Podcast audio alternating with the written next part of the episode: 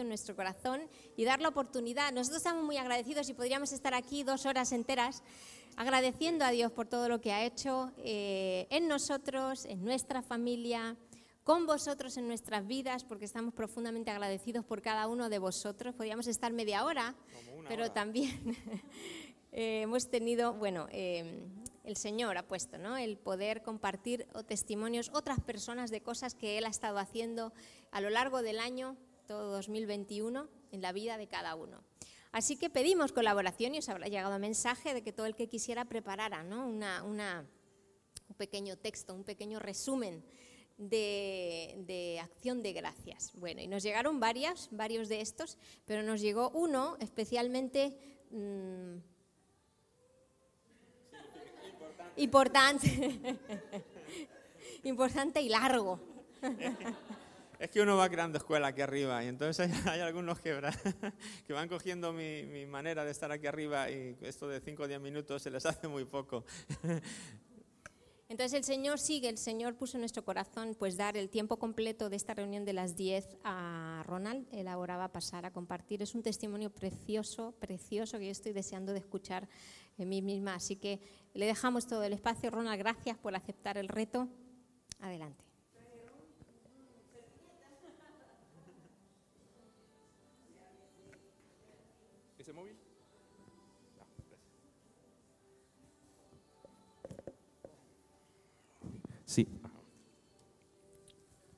Vaya cosas que se mete uno. Buenos días a todos. Em, en primer lugar, agradecer al Señor, pues es Él el que es el protagonista absoluto de todo esto. no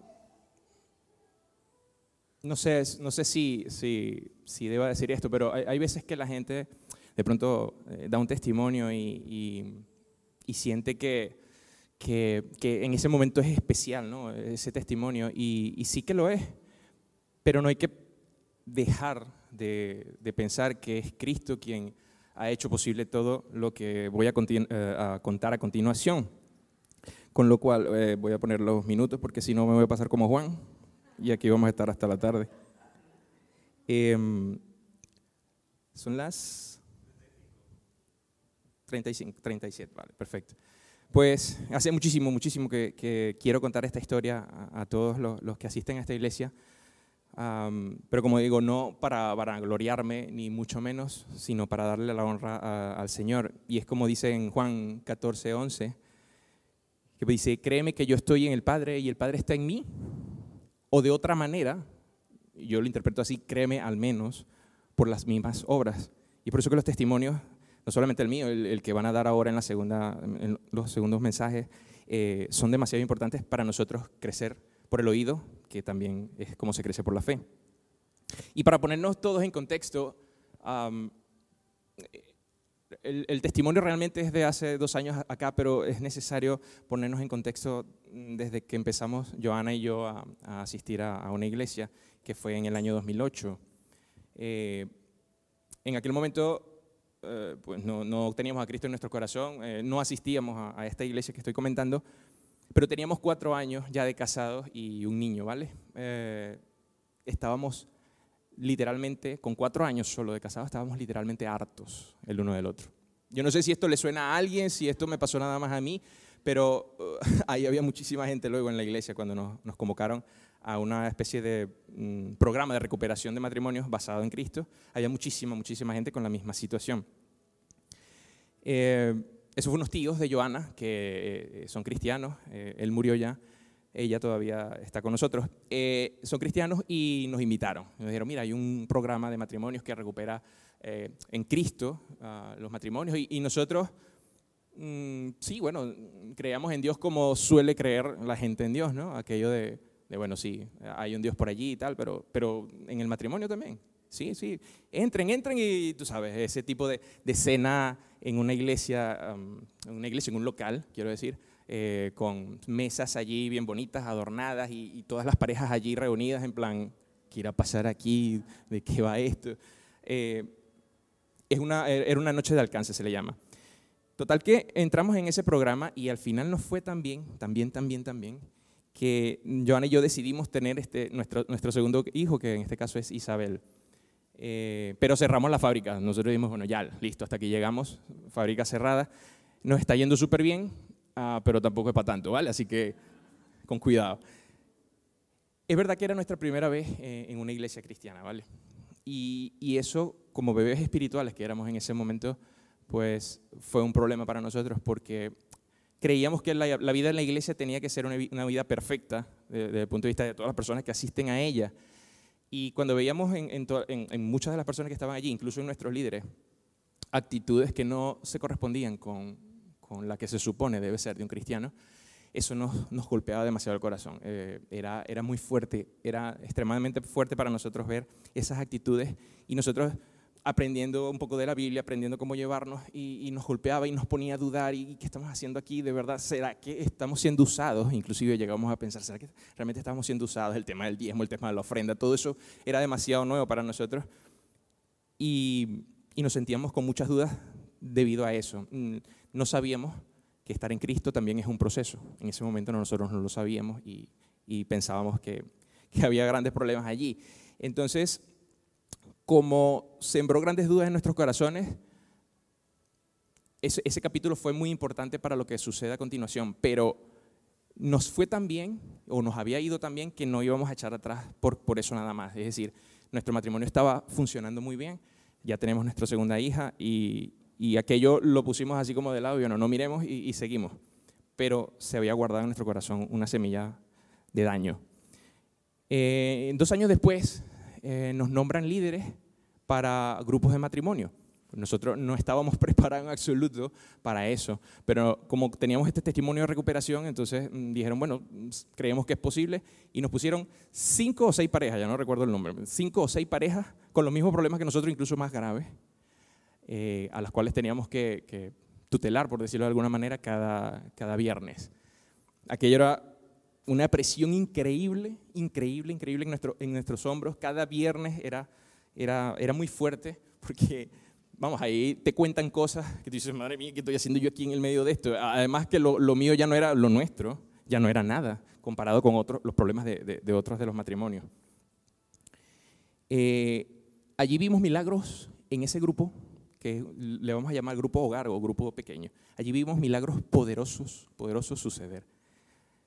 Eh, Damari, ponla uno, porfa. Como este, el testimonio de Agni y José Ernesto. Eh, esto es una pareja que estaban allí con nosotros. Ella es amiga mía de antes de entrar al grupo y ella me comentó que tenía grandes problemas. El grupo ya había empezado y ella me comentó que tenía grandes problemas con su, con su matrimonio y la invité. Eh, entró en el medio del grupo y no podían tener hijos y además eh, él no era creyente, ella sí, pero además de eso estaban por divorciarse también toda aquella, aquella mezcla de cosas. Y nosotros como grupo, pues cada, cada, mm, cada semana se ora por cada, por cada matrimonio. Eh, el, el, primer milagro poderoso que sucedió allí fue que ellos quedaron embarazados dentro del grupo pequeño. Quedaron embarazados. Sin embargo, nosotros como Joana y yo, como recién empezando en, la fe, estábamos así como que, de verdad, esto fue por Dios fue casualidad. Es decir, había, había esa duda por parte nuestra. Eh, pero él aceptó también al Señor, él aceptó también al Señor dentro del grupo pequeño, José Ernesto, y, y al final recobraron su matrimonio. Realmente eh, fue poderoso aquel, aquel milagro que sucedió y para, para nosotros fue fundamental eso, ese, ese milagro. De este caso, de este caso pueden dar fe pública Mary y Rubén. Rubén no está aquí, pero Mary sí. ¿Por qué? Porque ellos son, ellos son familia de José Ernesto y de Agni y nosotros no sabíamos. Nosotros en aquella época estábamos allá en Venezuela y, luego nos vinimos, por supuesto, pero, pero Mary y Rubén eh, no estaban en la iglesia en ese momento. Mary y Rubén no conocían al Señor en ese momento. Pero nosotros después que nos vinimos a, España, Annie y José Ernesto invitan a, a Mary y a Rubén a, la iglesia. Y ellos llegan a la misma iglesia donde estábamos nosotros, gracias a Annie y Rubén, gracias a Annie y a José.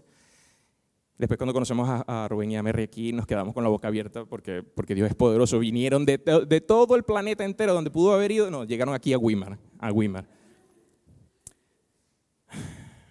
En ese grupo pequeño también estaba Natalia, a quien todos ustedes conocen, y ella tenía su novio, en ese momento se llama Johnny, aún no lo vayas a poder. Uh, Natalia eh, eh, tampoco conocía al Señor y Johnny José, que es mi mejor amigo, tampoco lo conocían. Ellos eran novios. Y aunque no continuaron, pues cada uno de ellos sí que aceptó a, Jesucristo como Señor y Salvador dentro del grupo pequeño. Em, pero para Joana y para mí había muchísimo peso en el ala por aquello que habíamos comentado de las dudas, muchísimo peso en el ala. Y nos, confronta, nos confrontaba mucho esa actitud mundana de, nuestros líderes, para ser honestos. Em, pero no podemos equivocarnos porque Dios no desperdicia nada y lo que realmente estaba trabajando Dios en aquel momento, ahora lo veo, es en nuestros corazones para poder ver realmente a Dios por encima del hombre. En aquel momento no lo entendíamos, nos, nos lo decían, pero no lo entendíamos. Ahora, gracias a Dios, sí es así. El, el, tema es que podríamos resumirlo como que creíamos en Dios, pero no le, no le creíamos a Dios. Son dos cosas muy distintas. Ahora, ese es el contexto en Venezuela, ¿vale? Así que migramos, eso fue 2008, 2009, 2010, por allí. Migramos en, en 2012 acá a Tenerife y aprovechamos para desconectar de todo aquello. Todo ese peso nos lo quitamos de un plumazo, de un solo plumazo. Dijimos, no Dios, no células, no grupo pequeño, no liderazgo, no iglesia, no nada. Eh, la semilla aquella del daño había germinado, ¿vale? En ese momento. Aún así, yo recuerdo que vine dos veces a Salén en, ese momento estaba Juanjo predicando. En la primera prédica, en la primera prédica lo que hice fue sentarme por allá y recuerdo que lo que hice fue llorar durante las 30 o 35 minutos que Juanjo hablaba. Y, tenía los pies, eh, perdón, la cabeza dentro de, de las rodillas, llorando y llorando y llorando.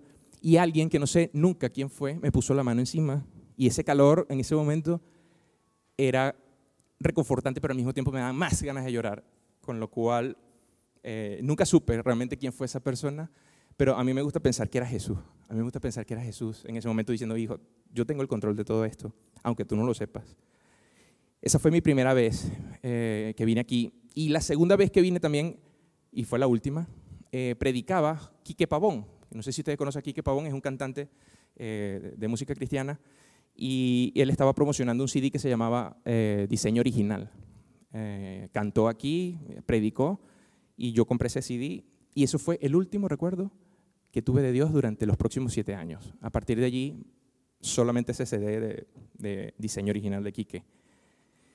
Ahora, durante esos siete años, ese, siete, siete años perdón, adivinen qué pasó con el matrimonio. Pues estaba súper bien cuando llegamos aquí, pero ¡pum! volvió a caer. Todo. Eh, nosotros estábamos nuevamente con problemas, eh, teníamos a Isabel y a Ronald. Pero en este, en este momento estamos en España sin recursos, poco trabajo y hay que calársela, hay que aguantarse un poco el tema porque no se podía llegar a uno y, dar el lujo de, decir, bueno, vamos a divorciarnos ahora sí que sí. Llega el 2017 y estoy en, Estados Unidos, un viaje que hice relámpago y, y, estaba armando todo un plan para que lucía muy, de verdad parecía perfecto el plan, para irnos a vivir allá estoy solo allá haciendo todo aquello, eh, los arreglos, y Joana me llama desde España y me dice, hey, estoy embarazada. Allí en Estados Unidos. Y yo, wow, madre mía. Se destrozaron todos los planes, se destrozaron todos los planes, pero más, más tarde supe que era Dios destrozando mi vida sin Él. Así que las cosas en, en 2018 perdón, eh, nace, nace Andrés, eh, que no está siendo buscado, pues destrozó todos los planes. Pero en, las, en 2018 nace Andrés y es aquí donde la cosa se pone más interesante.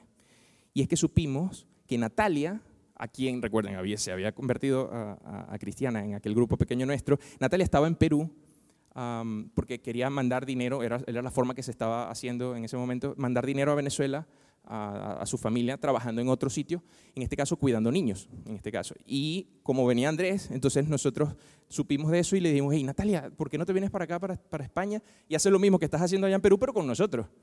Y ella no se lo pensó, no se lo pensó la verdad. De una vez me dijo, ya, ¿cuándo es? Y tal, y bueno, cuadramos y se vino.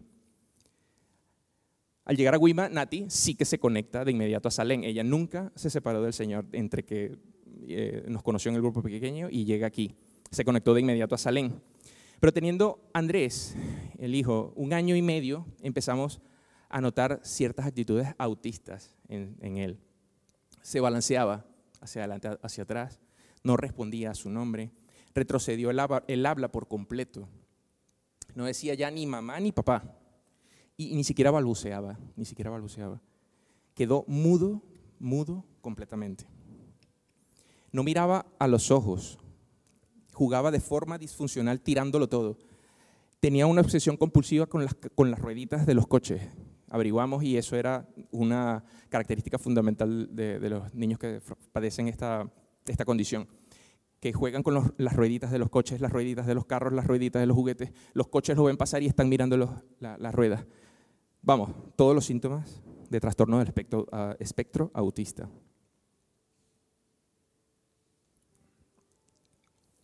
Pero cuando escuchas que un niño tiene autismo, lo primero que se te viene a la mente es un niño balanceándose hacia adelante, hacia atrás, y poco más. Pero esa característica no da cuenta del verdadero infierno por, el cual está pasando la familia de ese niño en ese momento. Si la muerte de un hijo es el peor dolor que un padre puede llegar a sentir, el hecho de ver a tu hijo pequeñito retroceder en actitudes que sabes que ya tenía, facultades, que ya no te mira cuando, cuando le hablas, que ya no te mira cuando le llamas, que ya no te dice mamá o papá, que es como que ya, ya no está en la casa, es como un cuerpito vacío, es como un juguete, no, no te mira la cara, no te mira, eh, no, no se identifica contigo. Era sentir que estaba muerto, pero lo tenías allí. Realmente, realmente era, ahora lo cuento así, pero en su momento sufrimos lo indecible.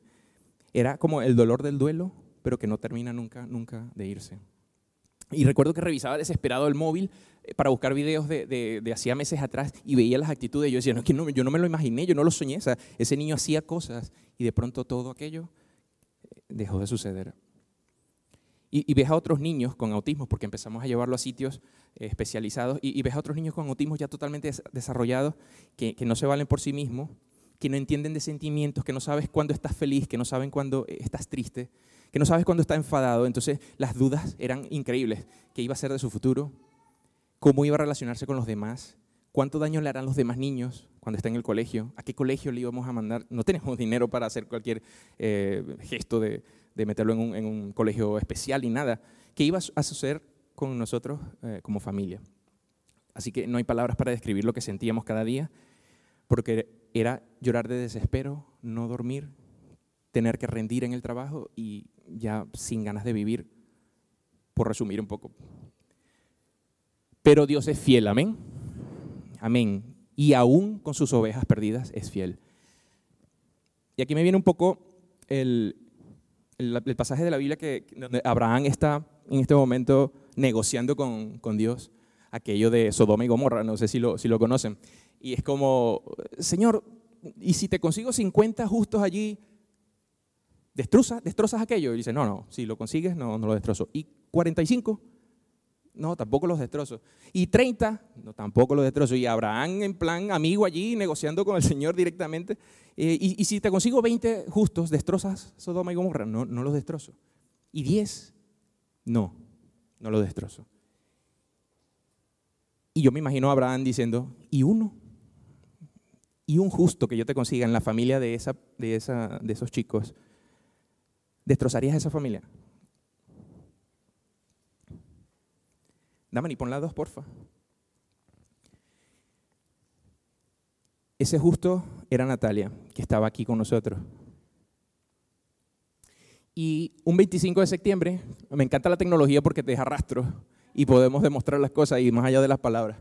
Ah, Natalia me dice, está aquí en la iglesia, un miércoles 25 de septiembre, y me dice, estoy en la oración de la iglesia. Y yo le pongo, ok, la carita que ella, ¿no? Oye, ¿me permites que ponga a Andrés en oración? Y yo le digo, por supuesto. Pero sin, sin ningún tipo de fe.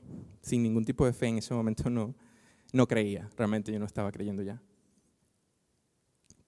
Pero a partir de ahí, Andrés comienza a evolucionar tan, pero tan rápido, que debo confesar que el dolor ese extremo del cual les hablé antes solo duró entre dos y tres semanas. Lo llevamos al médico, hicimos terapia, pero ellos no consiguieron nada. Nos decían que había que esperar más tiempo porque estaba muy pequeño y nunca, nunca logramos conseguir un diagnóstico, jamás. porque luego de aquel miércoles no dio tiempo que la condición autista avanzara. El niño evolucionaba tan rápido que ya no teníamos argumentos frente a los doctores. Entonces íbamos a la cita. Ustedes saben que las citas aquí en España son, ok, citaste hoy, dentro de tres meses o dentro de seis meses. Y nosotros íbamos a la cita ya así, doctor, el doctor, ¿qué tiene el niño? Pues no hablaba, mm, pues no miraba los ojos y todo era en pasado. No, no, no hacía lo que se supone que, que, debía hacer, pero ya no ha pasado, ya, ya no existe esa, esa situación. Y, y un día Natalia nos dice llorando, porque a, todas estas, como el pueblo de Israel, tercos allí, nos dice, oye, llorando, ¿y ustedes cuándo, o sea, después de ver todo esto, cuándo van a ir a la iglesia? ¿Cuándo van a volver? Entonces, empezamos a congregarnos, pero con mucho miedo. Y yo recuerdo, Ana, te pido perdón por lo que voy a decir ahora, pero yo recuerdo que en aquel momento Ana se paraba aquí, ¿y quién llegó por primer, quién ha venido por primera vez? Y yo tenía mucho miedo. Y entonces tenía a Natalia aquí al lado, ¿no? Y entonces Natalia me mira así como que... Y yo... Y, y Ana era insistente, ¿quién ha venido por favor por primera vez? Y, y Natalia... Y yo... Que ya yo vine dos veces con Juanjo, ¿no te acuerdas? Que no es mi primera vez.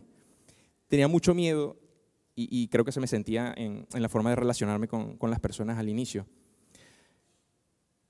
Aquí se suponía que iba a llamar a Andrés, pero se, se, se, volvió loquito y se fue con su mamá. Ahora yo no sé dónde está él, porque quería que le vieran el cambio que ha dado. Uh, sé que le conocen, pero quizás algunos no, y, por eso quería que subiera un momentito a hacerle dos preguntas. Pero Andrés es un niño totalmente distinto, gracias al Señor. Ahora, realmente lo importante de toda esta, de toda esta situación es que los miércoles aquí en Salén Tenerife son miércoles de oración, como queda demostrado allí y esos días aquí hay poder. Y mucho, ¿eh? Y mucho. Y no me malinterprete porque no quiere decir que los domingos no haya poder. Lo que, a mi modo de ver, lo que sucede los domingos es que nos llenamos de Cristo a través de la palabra. Y los miércoles nos vaciamos en Él. Y arrancamos en ese momento, cada día miércoles, aquí arrancan milagros, como ese que, acaba, como ese que acabo de mostrar. Y vuelto a empezar el siguiente domingo, nos volvemos a llenar para que el miércoles que viene nos volvamos a vaciar en Cristo. Entonces, la oración congregacional sí que tiene poder. La oración congregacional tiene poder, pero mucho. Lo demuestra el embarazo de aquella pareja que les nombré, Agni y José Ernesto. Lo, demuestra el caso de, Andrés. Pero testimonios así hay muchísimos. Ahora, alguien dijo una vez, alguien dijo una vez que la oración es el momento en que se besan el cielo y la tierra. Por eso yo ahora vengo no solo los domingos con Joana, sino también los miércoles. Porque yo soy testigo de primera mano del amor que se tiene en el cielo y la tierra a través de la oración. El anhelo de esta iglesia de Salén Tenerife, el deseo ferviente de esta iglesia es conmover los cielos para transformar la tierra. Pero para ello necesitamos que ese beso se repita en tu casa, en tu casa, en tu casa, en la tuya. Y que vengas aquí y pidas por tu papá, por tu esposa, por tu hijo, por la situación que tengas, por tu vecino, por Wimar. Pero necesitamos al menos un justo en tu casa que venga. Si no pueden los dos, uno solo que venga es suficiente. Mire, ni, ni siquiera pedimos ofrendas ese día, ni siquiera pedimos diezmo, es gratis. Porque Jesucristo ya pagó por ustedes esa, ese poder que, ustedes, que Jesús nos da, ya Él pagó por Él con su sangre bendita. Ahora, la pregunta aquí es, ¿por qué no venimos a orar? ¿Por qué no venimos los miércoles? Porque, como dijo una vez Juan Ángel, y eso me hizo clic en, mi mente, y a partir de allí yo empecé a venir, ¿por qué siempre somos cuatro gatos los miércoles? Y la respuesta es porque la carne rechaza orar. La mente es enemiga de la oración. Nos cuesta muchísimo orar, orar, y es un hecho. Y por eso Pablo nos dice que no nos acostumbremos a este mundo, sino que más bien renovemos nuestra mente en el entendimiento de Cristo Jesús. ¿Para qué? Para que experimentemos la buena voluntad de Dios, que es agradable y que es perfecta. Ahora hay que preguntarse por qué la carne rechaza orar. Y pregúntese, ¿a quién en este planeta realmente le conviene que usted y yo no oremos? Y sabrá, ¿por qué nos autojustificamos para no venir los miércoles a orar? Dios no nos dio a todos el don de predicar, no nos dio a todos el don el don de cantar, o el de enseñar o el de ser misionero, pero todos sí que fuimos llamados a orar. Ahora, siete veces en el Evangelio se nos habla acerca de pedir a Dios en nombre de Cristo. En Juan 14, 13, 14. Y cualquier persona y cualquier cosa que pidáis al Padre en mi nombre, la haré, para que el Padre sea glorificado en el Hijo. Si me pedís algo en mi nombre, yo lo haré. Juan 15, 7, 2. Si permanecéis en mí y mis palabras permanecen en vosotros, pedid todo lo que queráis y os será hecho. 3. Juan 15, 16. No me elegisteis vosotros a mí, sino que yo os elegí a vosotros y os puesto para que vayáis y llevéis fruto, y vuestro fruto permanezca, para que todo lo que pidáis al Padre en mi nombre, os lo dé. Juan 16, 23, 24. En aquel día no me preguntasteis nada. De cierto, de cierto os digo que todo cuanto pidierais al Padre en mi nombre, os lo darán. Hasta ahora nada habéis pedido. Eh, perdón, nada habéis pedido en mi nombre. Pedid y, y recibiréis para que vuestro gozo sea cumplido. Efesios 3:20, y aquel que es poderoso para hacer todas las cosas mucho más abundantemente de lo que pedimos o entendemos, según el poder que actúa en nosotros. Juan 16, 26, 27, en el, en el que el día pedir, perdón, en aquel día eh, pediréis en mi, nombre, y no os digo que yo regaré al Padre por vosotros, pues el Padre mismo os ama, porque vosotros me habéis amado y habéis creído que yo salí de Dios. Y primera de Juan 3, 21, 22.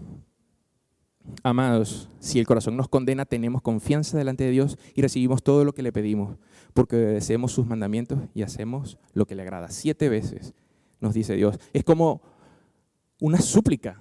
Yo, yo veo todos estos versículos como una súplica a que nosotros pidamos en, en nombre de Jesús.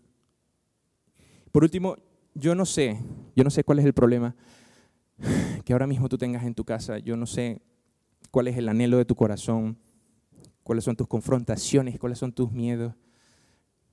Pero lo que sí sé es que cada miércoles, desde esa silla en la cual estás ahora mismo, se extiende el reino de Dios. Y por si eso fuera poco, tienes la oportunidad de dar marcha al poder de Cristo en tu vida. En Primera de Corintios 4:20 ya para terminar porque el reino de Dios no consiste en palabras, sino consiste en poder. Dale un aplauso al Señor Jesucristo, por favor.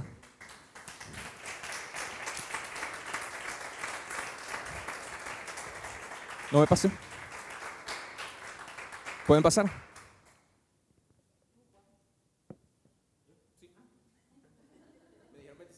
Sí, vale, vale. Genial, genial.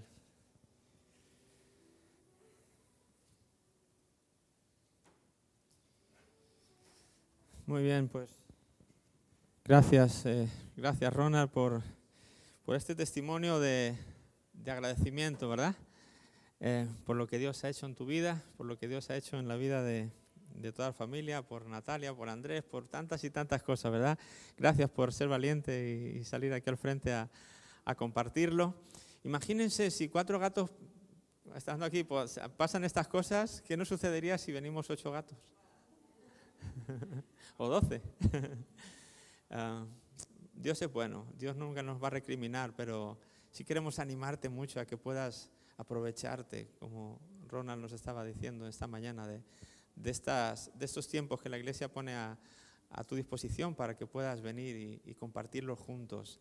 A veces es fácil hacer pereza en, casa y decir, va, sí, a la oración, si no va casi nadie, si, si luego para qué, si nunca pasa nada. Sí, bueno, nunca pasa nada hasta que pasa. ¿verdad? Quizá los el día de Pentecostés los discípulos pensaron lo mismo, va, ¿para qué ir hasta ahí? Si Jesús ya se ha ido, qué desánimo, si esto ya no hay nada que hacer, nuestras esperanzas se fueron y qué vamos a hacer ahí orando unos cuantos en el aposento alto, mejor me quedo en casa, me pongo una película o me quedo con familia o qué sé yo. Como decía cualquier excusa que a veces solemos ponerle a Dios. Mm, pero imagínate el día de Pentecostés, cuando estaban ahí reunidos y vino el Espíritu Santo como un viento recio que soplaba, ¿verdad? Y llenó aquella casa y bueno, pues ya sabéis el resto de la historia, ¿no? Fueron llenos del Espíritu Santo los que allí estaban. No habla de los que se quedaron en casa ese día, habla de los que allí estaban. Todos los que allí estaban fueron llenos del Espíritu Santo.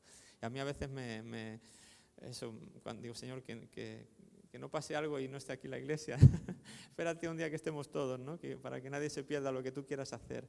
Pero mucho eh, depende de nosotros, ¿no? Yo quiero animarte mucho, unirme a estas palabras de Ronald para animarte a que vengas los miércoles. No es para que aquí haya más y se vea más lleno, es porque el cielo nos necesita.